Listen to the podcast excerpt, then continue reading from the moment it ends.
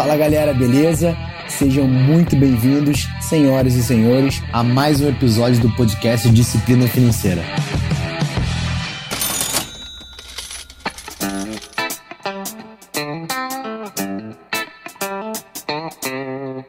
É um grande e imenso prazer poder ajudar com a tua construção de vida financeira, enfim, eu quero apenas contribuir com o conhecimento que eu tenho, mas que ele chegue até você e você possa de fato aplicar. Eu quero falar com você sobre habilidades de um novo mundo.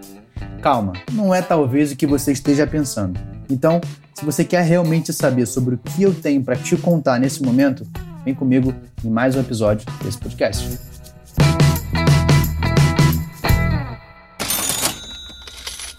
Olha, esse episódio não tem nada a ver com pandemia, Covid-19, crise mundial, conspiração, nada com um novo normal, pelo amor de Deus. E você pode perguntar, Rafael, mas você colocou lá habilidade e um novo mundo. Calma, eu vou te explicar, por isso tem que ficar aqui. Hoje eu quero falar com os assuntos mais comentados no Fórum Mundial de Economia. E fica tranquilo, mesmo que você não seja um economista ou não lide só com finanças, é muito importante porque esse assunto é necessário para todos que estão ouvindo esse podcast. Em algum momento da sua vida, talvez nos últimos anos, você já tenha ouvido falar ou leu alguma coisa sobre o mundo VUCA, né, que é um mundo volátil, incerto, complexo e ambíguo. Talvez você já tenha ouvido falar, mas eu quero trazer para você hoje uma visão de como você pode aplicar isso na sua vida. Seja você empresário, empreendedor, autônomo, CLT, pai de família, mãe de família, importa. Isso é importante que você saiba do contexto, utilize dessa ferramenta e aplique com as habilidades que você vai construir a partir de agora. Na real, é, muita gente fala dessa, desse modelo VUCA, mas essa expressão ela surgiu no final da Guerra Fria, ali em 1990. Na época aconteceu que as Forças Armadas dos Estados Unidos, né, elas esperavam que o desfecho da guerra fosse favorável a elas. Ah, não foi tão bem assim. Poderia entrar agora aqui um som de bomba, tiro, tá, tá, tá, tá, tá, tá, tá.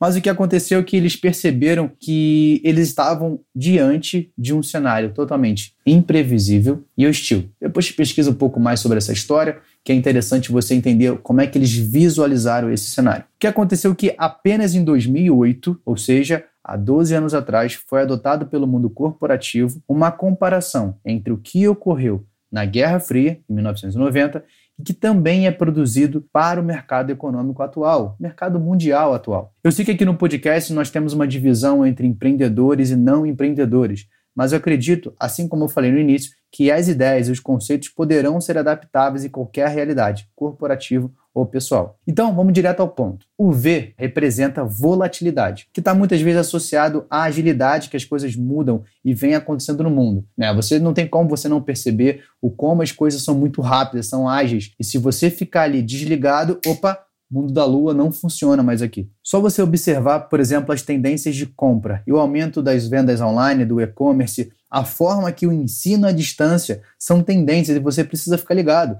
Hoje em dia tem muito conteúdo, podcast, YouTube, né? Se você não segue lá, canal Disciplina Financeira, curte lá, se inscreve, mas entender sobre essas tendências, porque essas tendências nos trazem novas oportunidades e o poder da criação, da nossa criação, precisa estar perceptível a essa mudança e é aplicável para o nosso dia a dia. O U vem de incerteza.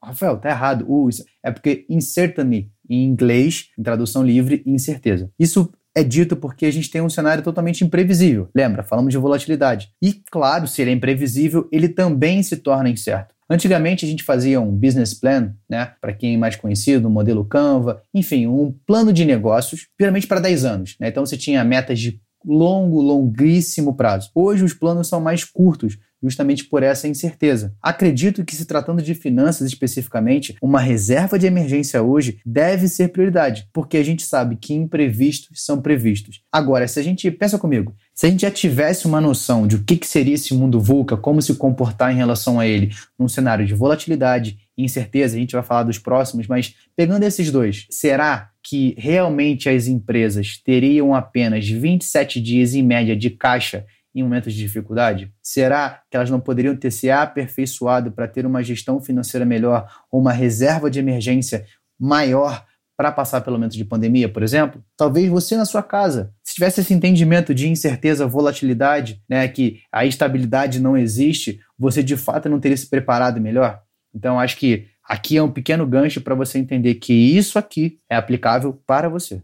Eu estou falando com você, beleza? O terceiro ponto C, que vem de complexidade. A globalização de fato nos trouxe o entendimento que a gente não consegue viver de forma individualizada. Existe, se eu posso colocar assim, uma teia invisível que conecta todos nós em determinado momento, e é por isso que o conceito traz que as nossas decisões precisam ser baseadas em um contexto global. Por exemplo, economia e política, muitas vezes decisões desse porte afetam as questões sociais e culturais. Então, o que, que muda para a gente? É importante que a gente tenha clareza das nossas ações e com que os nossos sonhos realmente sejam importantes para enfrentar esse mundo complexo. Uma das grandes habilidades que precisa ser construída ao longo da nossa vida, principalmente para esse mundo agora, é resolver problemas complexos. Estava conversando esses dias com a prima da minha esposa, ela tem 17 anos, passou para a faculdade de engenharia, e o que, que a gente estava conversando, né? Ela entrou na empresa júnior, por exemplo. Cara, top, a parada bem estruturada, bem legal. E aí as aulas pararam agora, mas a empresa continua. E ela comentando comigo, cara, ela nunca tinha mexido numa planilha, ela nunca tinha feito uma reunião e agora ela com 17 anos está liderando uma equipe.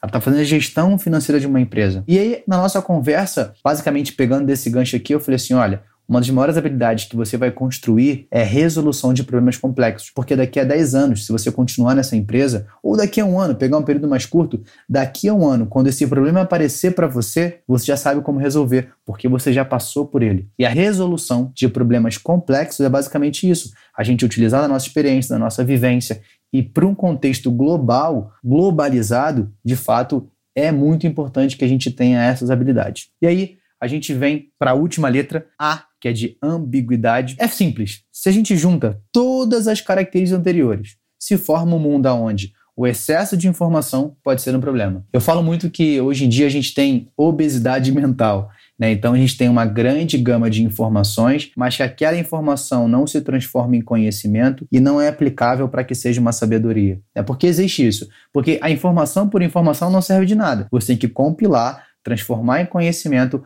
aplicar, utilizar, testar. E aí sim, você cria uma sabedoria sobre aquele assunto que você tanto escutou, ouviu, treinou, estudou. Então, ao mesmo tempo que a demanda de conteúdo traz orientações e informações valiosas para o nosso dia, o excesso de dados pode nos causar confusão e dificuldade de tomada de decisão. Tendo uma percepção, filtrando melhor as informações importantes, de fato o que a gente pode fazer? A gente consegue ter agilidade para sair na frente, por exemplo, da nossa concorrência. Ou se eu tenho realmente essa percepção das informações que estão vindo, transformo em conhecimento e aplico, eu de fato consigo evoluir muito mais rápido. E o mais rápido não está comparado com o ecossistema, está comparado com você. Não se compare com o outro, compare com você. O quanto hoje ou quanto amanhã você é melhor do que hoje, quanto hoje você é melhor do que você foi ontem. Eu quero fechar esse podcast, mas eu quero que você respire Pega o teu café, que eu quero fechar com chave de ouro esse episódio.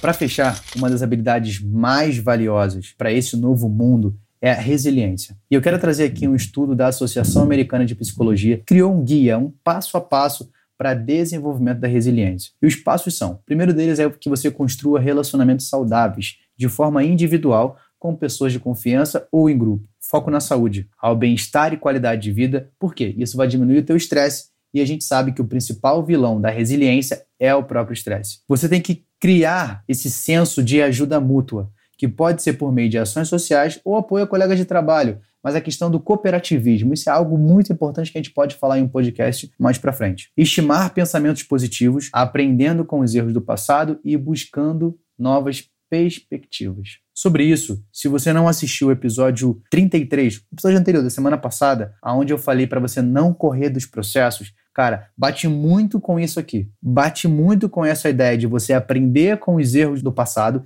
entender que aquilo foram processos para te alavancar e você olhar com uma nova perspectiva. E aí, o quinto passo que a Associação Americana de Psicologia fala para gente é ter objetivos realistas e procurar oportunidades para crescer em meio às dificuldades que surgem. É, de fato, isso aqui cabe muito bem no cenário atual que a gente tem e de fato vai continuar para os próximos cenários. A clareza de objetivos, objetivos realizáveis, porque a gente muito viaja na maionese, né? Ainda mais se você for uma pessoa que é totalmente intuitiva, é, vai sonhar. Ótimo, isso é maravilhoso. Mas pega aquele sonho, faz a engenharia reversa da frente para trás e vem trazendo e vê se de fato é um objetivo realizável. Beleza? Olha, confesso para vocês, eu gostei muito desse episódio e quero te pedir, se você curtiu, já sabe, manda pra galera do WhatsApp aí, pro grupo da família, manda aí, ô tia, se liga nessa parada aqui, compartilha nos grupos e a ideia vai ser sempre a mesma. Vamos crescer juntos, beleza? Um grande abraço e nos vemos no próximo episódio.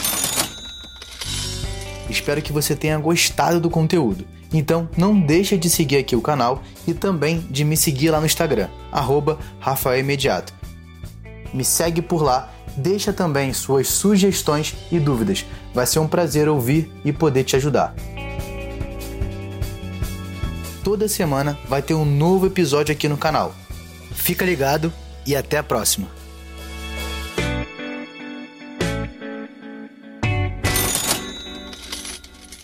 Este podcast foi editado por Felipe Mux